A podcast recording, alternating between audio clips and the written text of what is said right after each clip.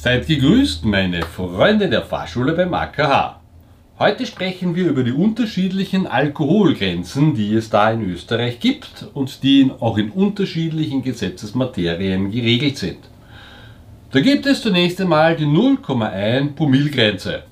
Die ist für ähm, ähm, gewisse Verkehrsteilnehmer im Kraftfahrgesetz geregelt, für andere im Führerscheingesetz zum Beispiel. 0,1 Promillgrenze haben Fahrschüler während der Ausbildung.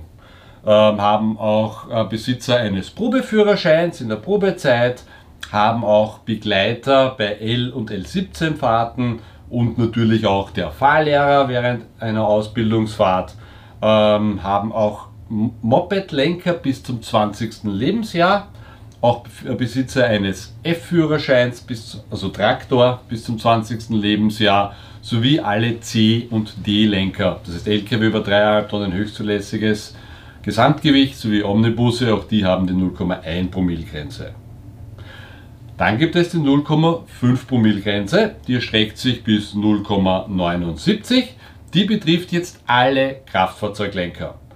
Wird man mit über 0,5 Promille mit einem Kraftfahrzeug erwischt, vollkommen egal, ob jetzt Moped oder Auto, Kraftfahrzeug ist Kraftfahrzeug und auch vollkommen egal, ob ihr einen Führerschein besitzt oder nicht. Ja, also auch wenn ihr schwarz fahrt, dann sind das mal das alleine mindestens 300 Euro Strafe und auch eine Vormerkung wird im Führerscheinregister eingetragen. Und dann gibt es die 0,8 Promille Grenze. Diese steht jetzt in der Straßenverkehrsordnung das bedeutet, die 0,8 Promille Grenze, die betrifft alle Fahrzeuglenker. Also ganz egal ob PKW, LKW, Traktor, Moped, Fahrrad, ähm, auch übrigens den Elektroscooter, für die gelten die Verhaltensvorschriften für Fahrräder. Auch die haben die 0,8 Promille Grenze. Das bedeutet 800 Euro Mindeststrafe, wenn man Ersttäter ist und nicht in einen Verkehrsunfall verwickelt ist. Und für Führerscheinbesitzer, also aber nur für die, gilt ein Monat Führerscheinentzug. Und ein Verkehrscoaching wird auch noch ange angeordnet. Den, der nächste Level wären dann schon 1,2 Promille. Das heißt hier auch wieder alle Fahrzeuglenker und kostet 1200 Euro. Vier Monate Führerscheinentzug für äh, Führerscheinbesitzer sowie eine Nachschulung. Das heißt, eine Nachschulung kann euch nach der Probezeit auch immer wieder mal ereilen, ähm, wenn ihr euch anstellt. ähm, und dann gibt es die Höchststrafe, das ist die 1,6 Promille Grenze bis gegen unendlich. Ähm, da ist die Mindeststrafe 1600 Euro, 6 Monate Entzug, Nachschulung, verkehrspsychologische Stellungnahme und amtsärztliches Gutachten. Und bei einer verkehrspsychologischen Stellungnahme, da wird dann festgestellt, ob man vielleicht äh, an Trunksucht, also Alkoholismus leidet. Ähm, und da kann es dann sein, dass er aus dieser Nummer dann nur noch sehr schwer wieder rauskommt. Wenn er festgestellt wird, ja, der ist Alkoholiker, dann kann es sein, dass er den Führerschein nur noch befristet wieder zurückbekommt.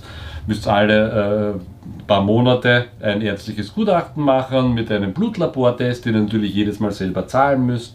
Wenn eure Leberwerte besser werden, wird die Frist doch wieder aufgehoben. Werden sie nicht besser, dann kann es auch sein, dass der Führerschein überhaupt eingezogen wird. Übrigens, äh, wenn ihr den Alkomat-Test verweigert, ich bloß da nicht eine, dann sind das jedenfalls 1600 Euro Strafe. Ihr werdet eingestuft, als hättet ihr 1,6 Promille äh, Alkohol gehabt, das heißt 1600 Euro, 6 Monate Entzug, äh, verkehrspsychologische Stellungnahme, und amtsärztliches Gutachten, also volles Programm.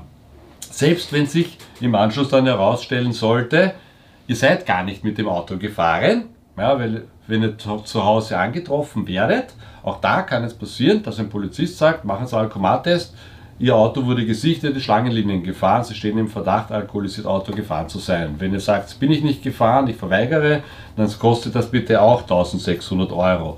Selbst wenn sich herausstellt, ihr seid gar nicht gefahren. Ihr werdet ja auch nicht wegen Alkohol am Steuer bestraft, sondern ihr werdet bestraft wegen der Verweigerung.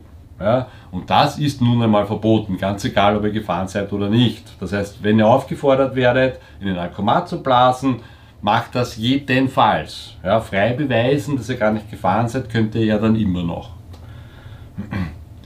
So, ich hoffe, ihr habt wieder ein bisschen dazugelernt bei meinem heutigen Treff Monday und ich erwarte eure Kommentare und eure Kritik auf meinen Social Media Kanälen und wir sehen uns nächsten Monday.